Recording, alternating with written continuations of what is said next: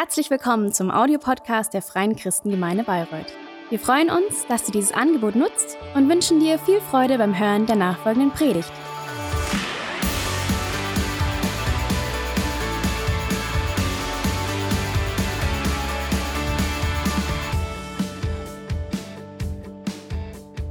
Father, I thank you for your presence. I thank you, Holy Spirit, that you're with us. I thank you for the time. I thank you that you are going to speak to us. And Holy Spirit, I pray that every you'll touch one of every one of them here. dass du dein, dein Wort And that you will die Herzen, dass lay your word onto our hearts. diese Predigt gebrauchst, That you're using this service Wort gebrauchst, zu den Menschen to talk to the people, to every one of them. er es braucht. Herr, ich bitte dich, dass du I pray that Morgen eine Begegnung you will be with us, that you will change our lives. Amen. So, das neue Jahr So the new year äh, is still pretty young. Ich weiß nicht, äh, ob du das I'm not sure if you have it as a äh, tradition Jahres for the end of the year, or maybe the beginning of the new year to to think about the the next year äh, and zu nehmen für das neue do some New Year's Ich weiß nicht, wie resolutions. I don't know how many äh, already gave up on the resolutions, but ist es ja so, dass man usually it's ach, wir machen ein bisschen fitter like somebody says, okay, maybe I'll try to exercise more, maybe a little more healthy, especially with Corona going on. Maybe spend more time with the family, go to bed earlier, eat healthier, all that kind of thing. And I'm gonna go ahead and suppose, maybe I'm wrong, but maybe a few of us took it upon ourselves to say, I think I'm gonna pray more this year. Anybody? Irgendjemand, der gesagt hat, ich werde Yeah. Maybe you said, this year I'm gonna pray a little more. Also ich bin Well, I'm with you. Wie eigentlich jedes Well, just like every year, I have to say. Ähm, also es ist jetzt nicht, dass ich irgendwann It's not that I say, Jahres sage, so, "Yo, Kristen, Wow, Kristen, that was over the top. Ähm, that was a great prayer year. But somehow we have the feeling äh, always that we pray too little, or that we should pray more, or we could pray more. And I also believe that everybody sitzen und das here ähm, would agree that strength is in prayer. I believe in the strength of prayer. If something Leben nicht passt, doesn't quite fit into our lives, you know, nicht so läuft, wie church isn't as great as I had hoped, or privately, something's just not right. kommen wir recht schnell auf We always come to this thought hmm, maybe we should pray for that. Wir Maybe we should pray more often. Maybe we should pray more. That's really interesting. We know that as Christians. We know, we sing it. We say, God, we're courageous before your throne. We know that God hears our prayers, and that they reach our hearts, and that we believe in the strength of prayer. And nonetheless, ist oft so. it's very often so that our prayer life is sluggish, tired, dry, totally irregular, static. Ich weiß nicht, wie, dir I don't know wie es dir geht, aber how you are, but I have the feeling that Gebete sind oftmals I have the feeling that my prayers are usually harmless. They don't have much strength. You pray and you think, das hat ja überhaupt gar keine I don't see any effects of my prayers here. And I come sometimes sehr oft an diesen Punkt, dass ich often to this point where I think I'm so bad at praying. It just doesn't work like that. I catch myself that- Floskeln runterleiere that und denke so, oh, das habe ich eben schon I say, das habe ich gestern schon gesagt, das Oh, I already said that yesterday. I said that last äh, week. Und es ist gefühlt immer And it's always the feeling that it's the same, and I would just wish that auch so ein klein wenig mehr Elan I just had some more elegance with prayer. Meine Hand aufs And cross my heart, ist für uns, praying für einige von uns eine ziemlich is a challenge for some of us, Und gerade dann, wenn es darum geht, especially when it's about praying together. ich weiß nicht, ob du diese I don't know if you're familiar with prayer groups, this long silence. Und das einzige And the- the one prayer that you have in your heart is please, please, please help somebody else to say something because I don't want to be the person that has to say something and I don't know what to say.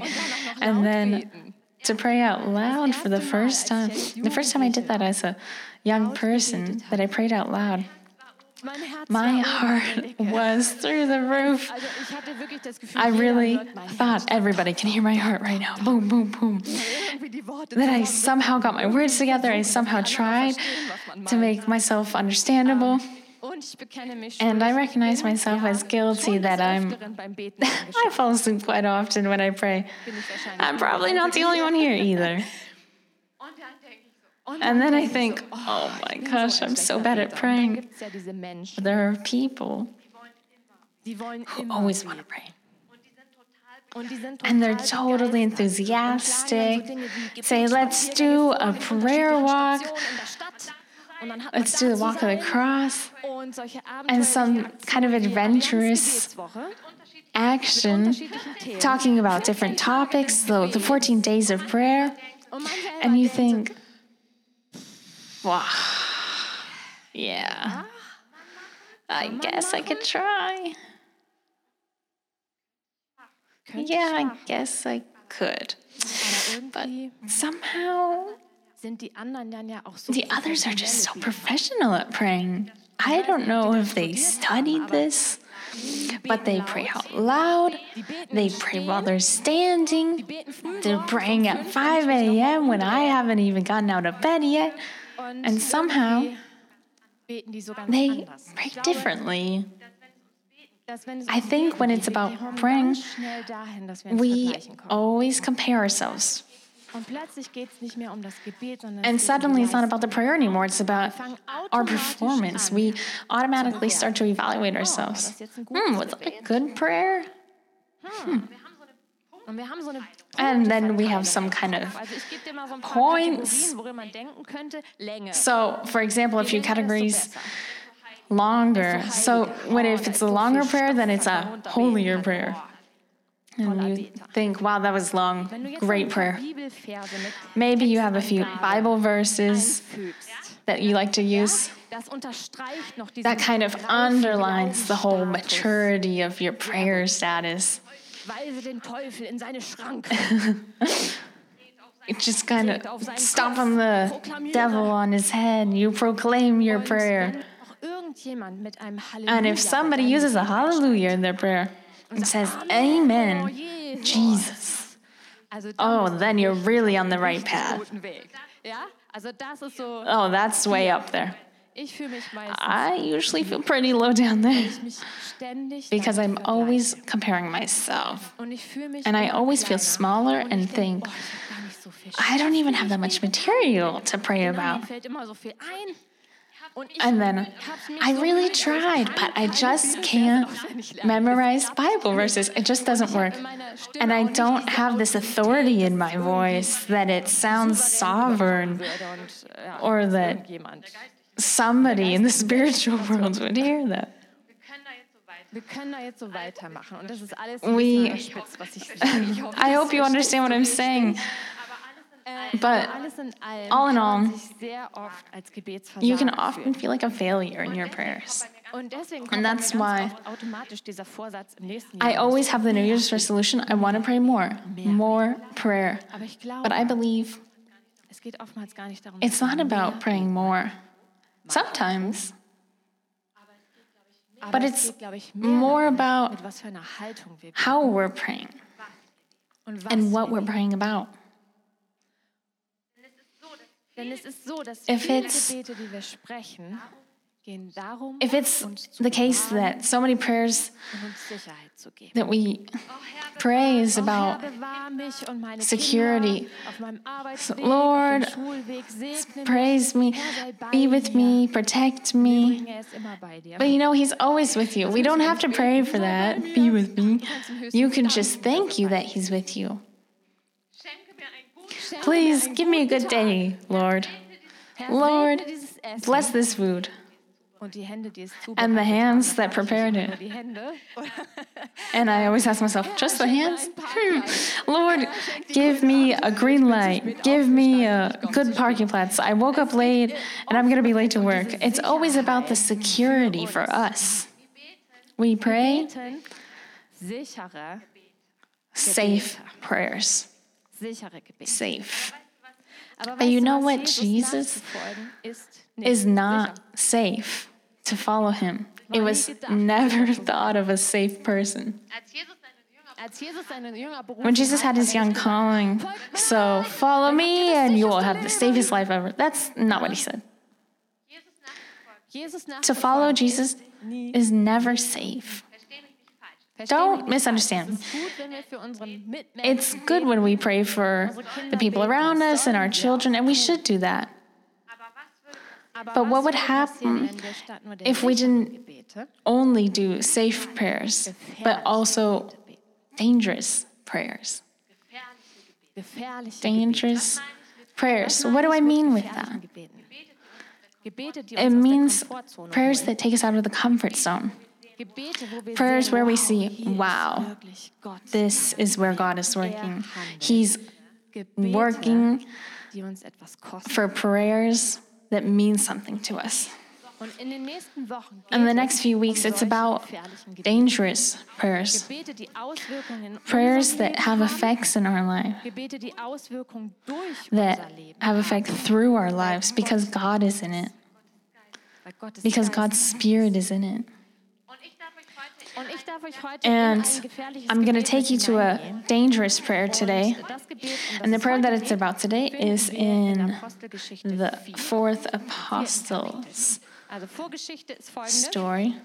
Petrus und Johannes, So the story is Nachfolger von Jesus, Peter and John, ähm, disciples of Jesus, Tages sehr leidenschaftlich im Tempel. pray very passionately in the temple about er Jesus that he died and was resurrected.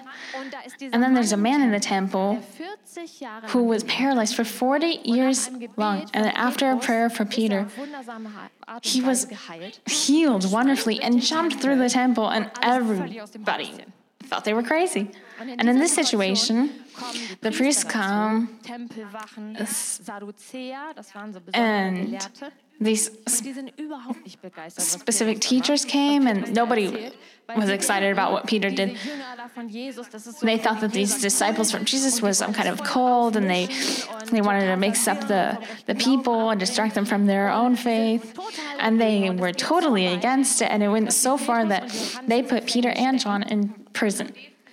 And the next day, Tag wartet eine There was a court date vor dem Hohen Rat, also den in front of the high courts of Jerusalem. And one question that Johannes gestellt wird, Peter and. John asked is, with which strength oder in welchem or with which name habt ihr das?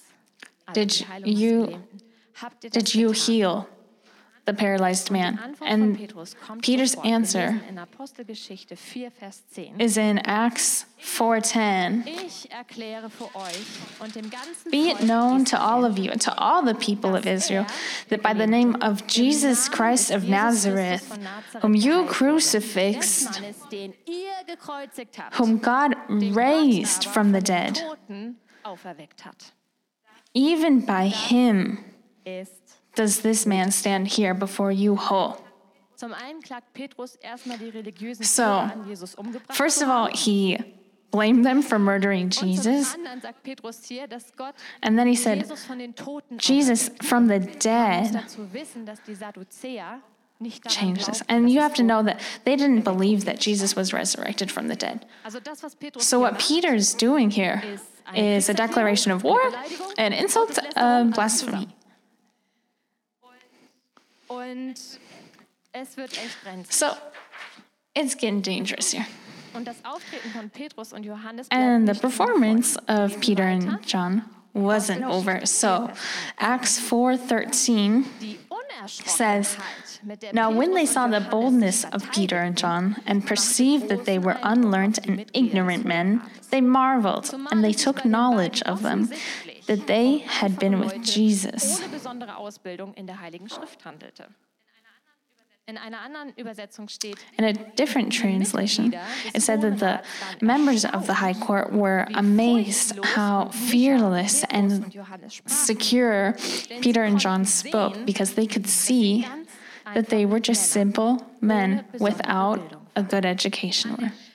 And at the point where they say men without weniger schmeichelhafte Wort education, actually, it's the word that says So viel heißt wie Idiot. Idioten.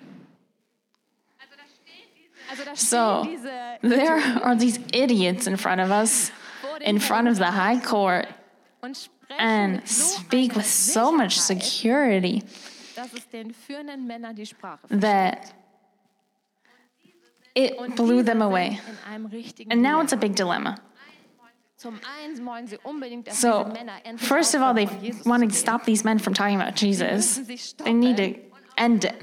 And on the other hand, Seite können sie nicht leugnen, dass eben gerade hier ein they are amazed that a miracle happened. Und sie haben echt Angst, And they're afraid that Aufruhr kommt, wenn sie jetzt they're going to disrupt. The population when they let them lösen sie die go. So, what happens is they forbid the two men multiple times jemals wieder von to ever speak of Jesus again and threaten him. ordentlich, dass wenn sie es doch that if they do it, it would not end well. Also die Aussicht äh, von Petrus und So, Johannes, wenn sie weitermachen, If they were to do that again, they would have been beaten, they would be in jail, and they would be on the death sentence. Ciao, you can go. und sind gerade noch mal so aus der Situation And they barely made it out of that situation. Gehen ganz schnell äh, And they quickly went to the other friends who were also religious and they tell them what happened and they start to pray. beten. Wisst ihr, was You know what I would have prayed? Help me! Protect us! hol uns raus, Get us out of this Situation, situation. halt uns Take us To a safe place. Probleme ab. Ich hätte ein I would have asked for a safe prayer. Ich weiß nicht, was du. I don't know what you would have prayed for. Mein Gebet sehr, My prayer would have been safe. aber nicht But mm, that's not what Peter and John did. They pray gefährliches. dangerous prayer. Jetzt kommt unser And here comes the dangerous prayer. In Acts Vers 4 29 29, they pray, Now, Lord, behold Drohung, also von their threatenings, religiösen Führern. Nun höre ihre Drohung, and grant to your servants that with all Mut, wenn sie boldness they may speak your word. You're reading right. They keep going. Sie lassen sich nicht They will not allow somebody to stand in their way. They are so convinced and they're so religious and faithful that there's so an urgency to believe in God, to follow their calling, no matter what the cost is. And that is so impressive. And exactly this kind of courage Is what we read in 413 that they stood up and recognized themselves. That they just impressed the men. So, May I ask you guys a question?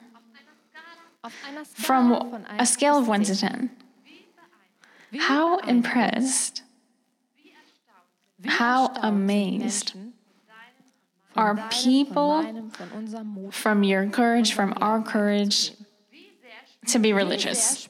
How much do they feel? How much do they see and recognize your faith every day?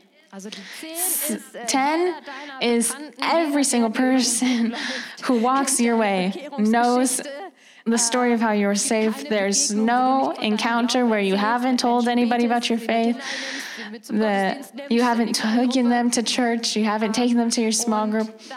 And a one would be like, oh, your colleague would say, oh, you're religious. Mm. Oh, didn't notice. Mm. So, I don't need you guys to tell me, but where would you place yourselves? Maybe on a good day, a seven, or maybe an unstable five. Oder es ist abhängig davon, Or maybe it's dependent on where you are right now, with who you're talking to. How impressed are people from your courage? How sind Menschen von many, how are people impressed from how you live that out? Christine, weißt du, Oh, you know what, nicht so eine Kristen? I'm so, not such a courageous kind of person.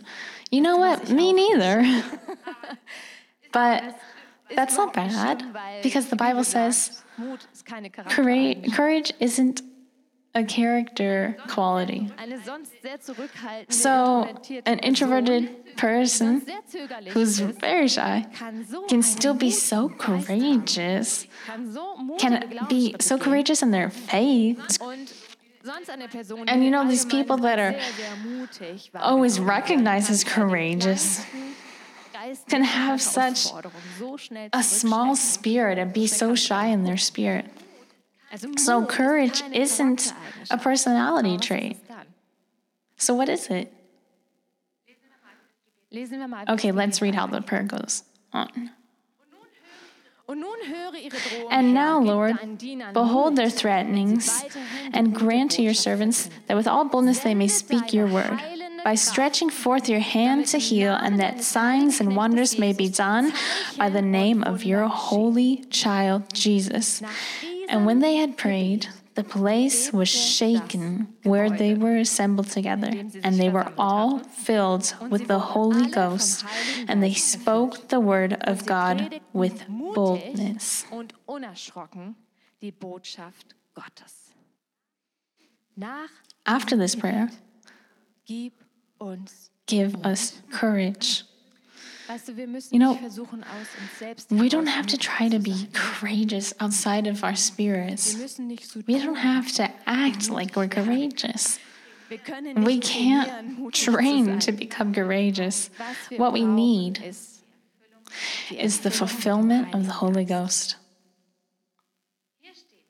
Here stands The disciples prayed. wurden mit dem They wanted to be filled with the Holy Spirit. Folge davon war Mut. And what happened is they got courage. Without the Holy Ghost, ein is Peter just a fisherman es nicht schafft, who sich zu Jesus bekennen, zu never bekennen, als dieser verhaftet und gekreuzigt made it to recognize Jesus. He even er lies three times and says, I don't know Jesus. Oh. Without the Holy Ghost, that's who he is. But with the Holy Ghost, he's preaching in front of thousands of people in public without fear of the consequences because he's so fulfilled with an unnatural power. And you know what brought it out of him? Is a prayer. Three words Give us courage. Give me courage. A super simple, short prayer. So easy. And when it's said out loud, it's so dangerous. But courage means action. Courage means let's go. In this case, Courage means to tell people about Jesus. So Wenn du dieses Gebet sprichst, listen up. If you listen, if you say this prayer, give me courage, auch in Situationen then you'll also come into situations in denen du mutig where you're going to have to be courageous. The Holy Ghost will put you in situations where you suddenly oh, realize, oh, eine Mut- äh, Möglichkeit, this is an mutig zu sein. opportunity to be courageous. What could that be? For um example, at the work, deinen Kollegen zu lästern, sich über den Chef aufzuregen. And they're getting all nervous about the boss, and then you stand up and say, das geht doch besser. Come on, we could do better than that. Lass uns das. Let's not do that. Lass uns lieber Let's just think wie wir der Person how we can help this person so that they can do their job better. Setze dich für jemanden Stand up for somebody statt ihn den Lästern instead of getting tied up in the gossip. That's courageous. Oder du bist in einem Or you're und eine in dir von ihrem A conversation and you're feeling somebody's nervousness and their personality and say, hey, Kann ich einfach mal you know what? Can I pray for you for your Situation? And then you pray for them. in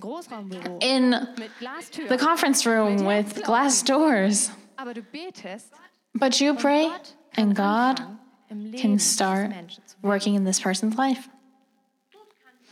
Courage can be jemanden zum Gottesdienst einzuladen. to invite somebody to come to church with you, to bring somebody.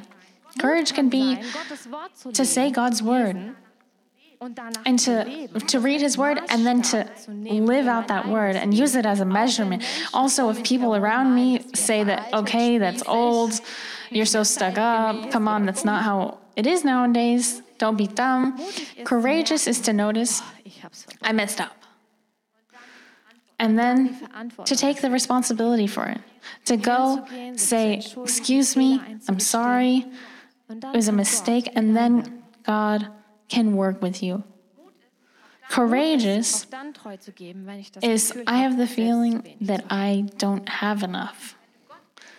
If you ernsthaft Mut bittest, really ask God for bekommst du Möglichkeiten, courageous uh, courage, then you will get opportunities to be courageous, So wie Petrus just like Peter and John had.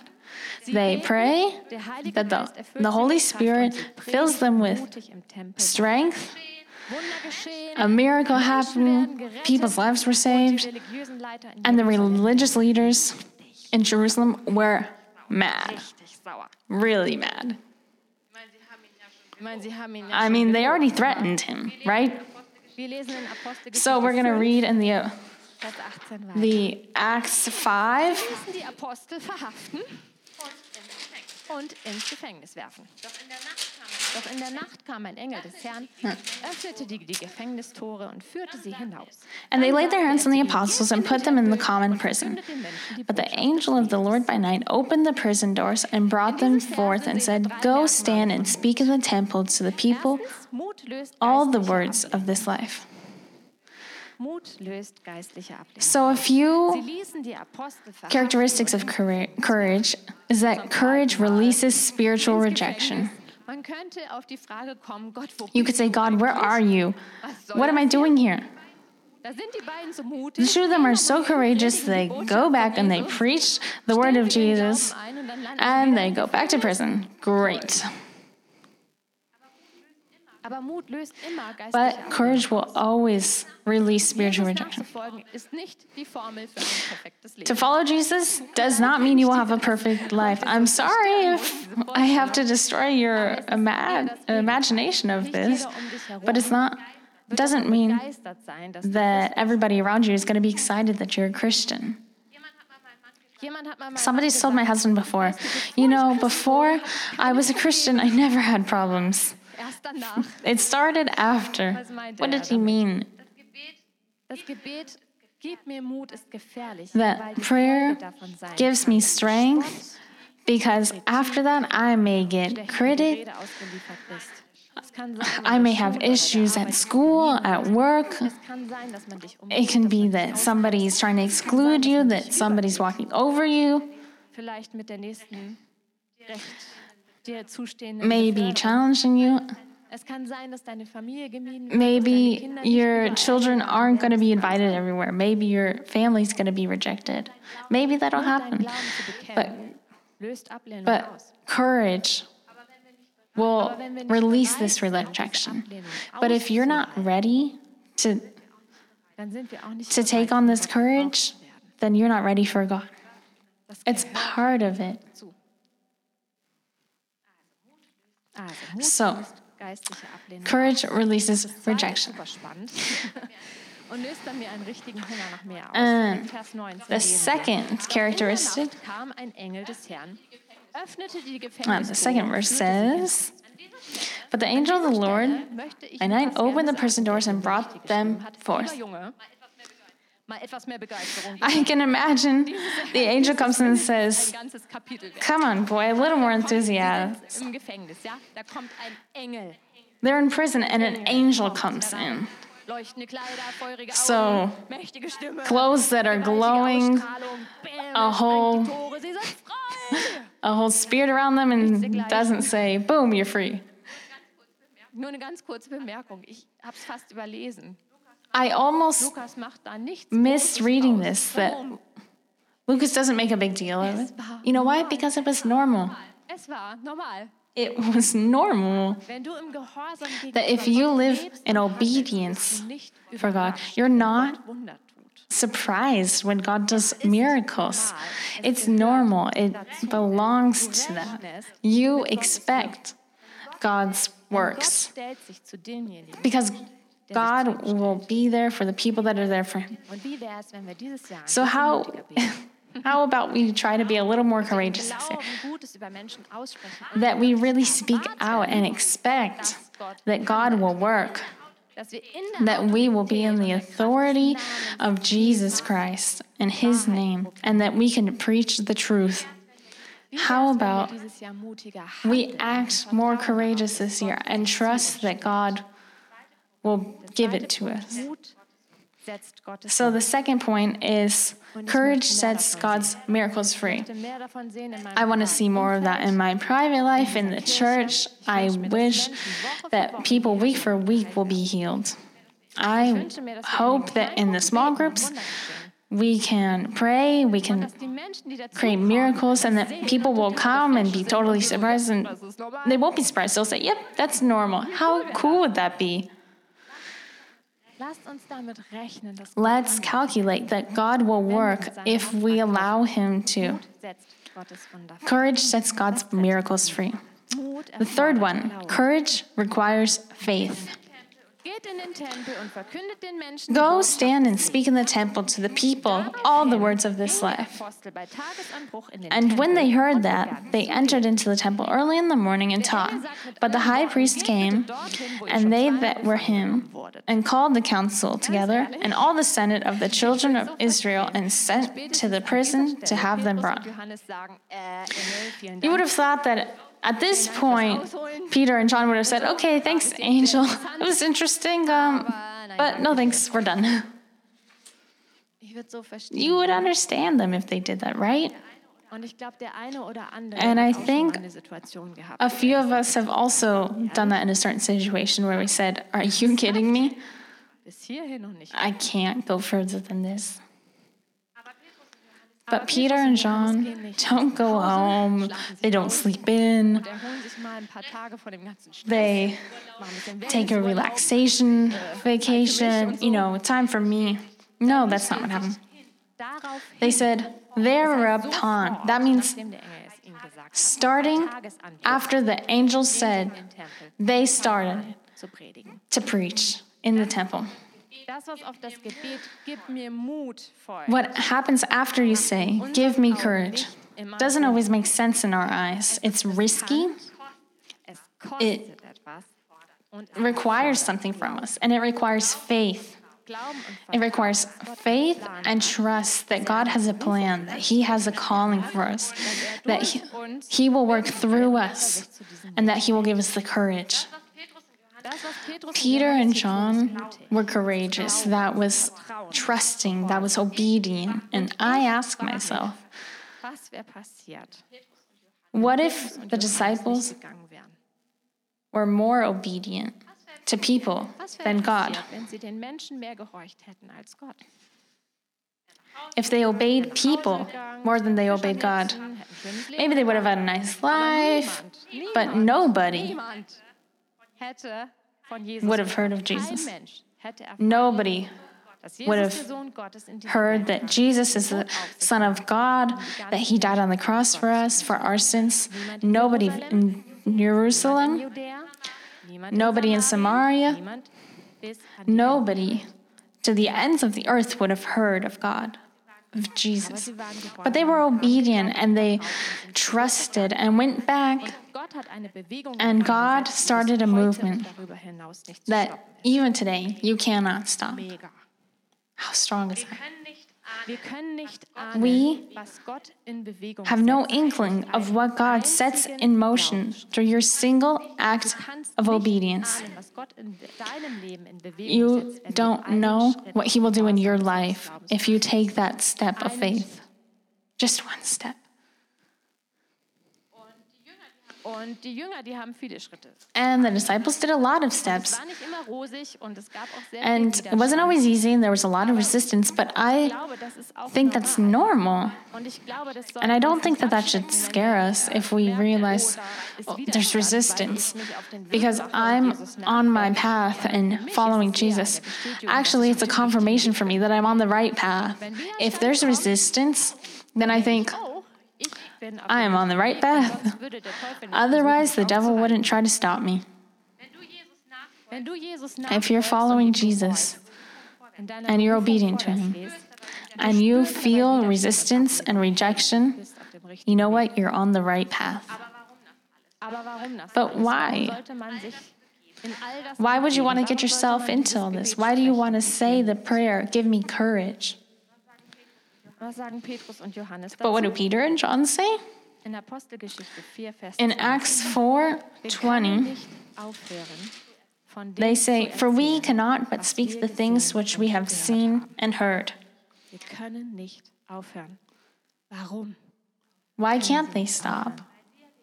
Weil sie erlebt Because they have experienced the forgiveness, love, the freeing, the healing, the eternal, the personal, living Gott in ihr Leben getreten God that came into their lives and totally changed their lives.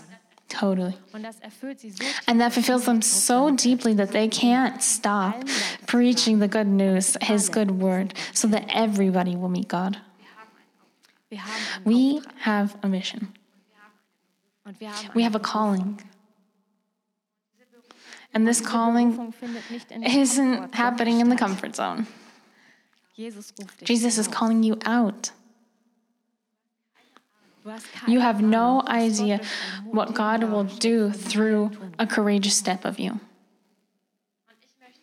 Und ich möchte dir heute geben, And today I want to give you the opportunity. wenn du magst, dieses mutige If you like this courageous, Gebet zu sprechen. dangerous prayer. God, give me courage. Why don't we stand up? Die Jünger haben es konkret gemacht. The disciples did it in a concrete way. Sie haben gesagt, "Ach Gott, gib uns They said, Mut, wenn wir die Botschaft God, give us courage when we are speaking out the word of you. He says, God, we need courage for this. And I want to invite you this morning that you also do it concretely. That you don't just say, God, give me courage somehow, irgendwann", some win, some way. That you say one or two situations where you know maybe right now you feel it in your heart and say, Oh, I need courage. That's coming up.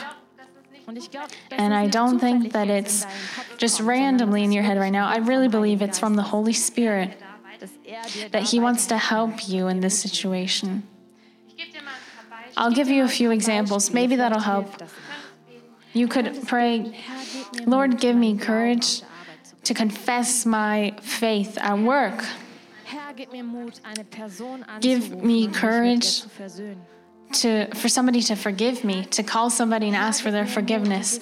Give me courage to open up to new relationships and to find us a new small group. meine Gabe in einem Team zu investieren. Give me the talent to invest myself in a team at church. Gib mir Mut, laut zu beten, Give me courage to pray out loud, to pray with expectation. Herr, gib mir Mut, Lord, give me courage to reach my calling. erreichen. Lass uns einen Moment. Why don't we take a moment?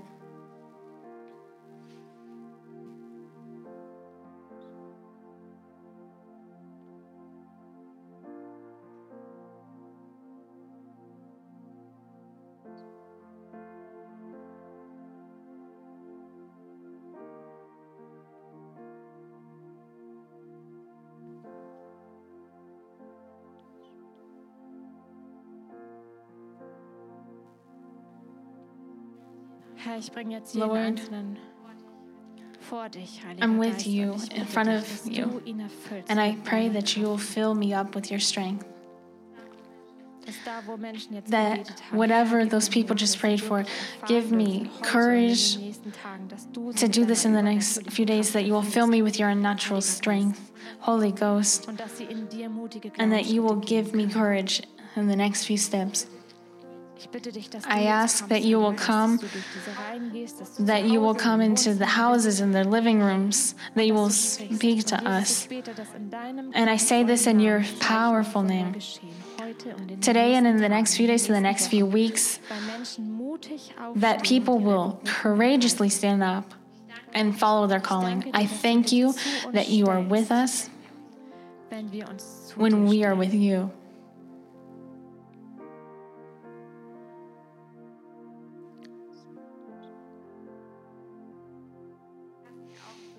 Let's keep our eyes shut. möchte noch zu einem anderen Gebet I want to go to another prayer und sagen, hey, dieses Gebet erfordert auch ganz schön viel Mut. and say, hey, this prayer requires a lot of courage. And if you want to say this prayer, your life will change radically. And I know a lot of people here can confirm that. Ein Grund, warum Petrus One er reason why Peter and John kept preaching is for you. One reason why Jesus von Nazareth ans Kreuz Was crucified on the cross was for you. du. Und vielleicht And maybe You "Oh, realize ich habe noch I haven't understood it all yet. mit diesen Beten And praying weiter, aber ich, ich, is just, I don't know. dass dieser Jesus But maybe you'll feel Jesus knocking on your heart and that He wants to have a relationship with you.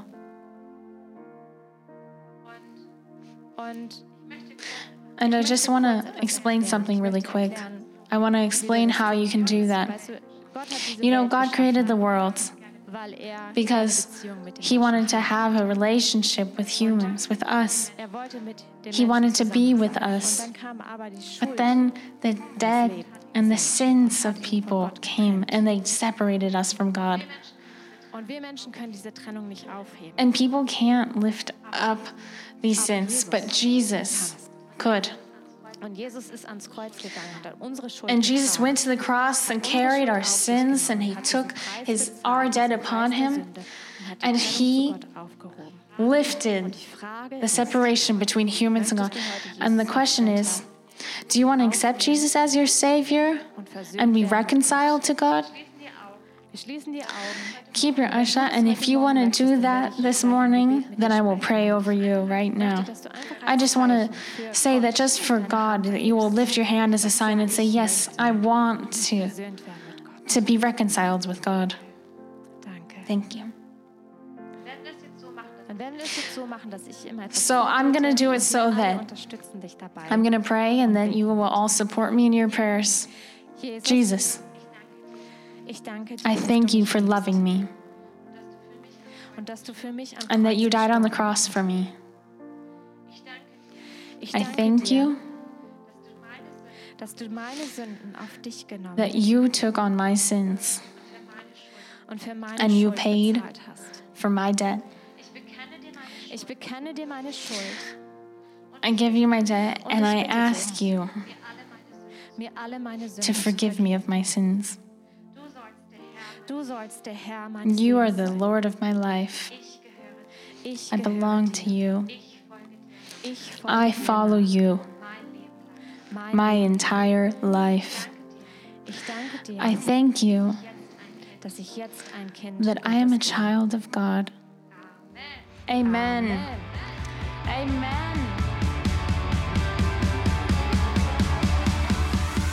Hat dir die Predigt gefallen? Gerne kannst du sie mit Freunden teilen oder uns einen kurzen Kommentar hinterlassen. Noch mehr würden wir uns aber freuen, dich persönlich kennenzulernen. Du bist herzlich eingeladen, einen unserer Gottesdienste am Sonntag zu besuchen. Alle Infos findest du unter www.fcg-bayreuth.de. Dort kannst du uns auch eine persönliche Nachricht schreiben, wenn du mehr über ein Leben mit Jesus erfahren möchtest oder andere Fragen zum christlichen Glauben hast. Bis zum nächsten Mal. Ade!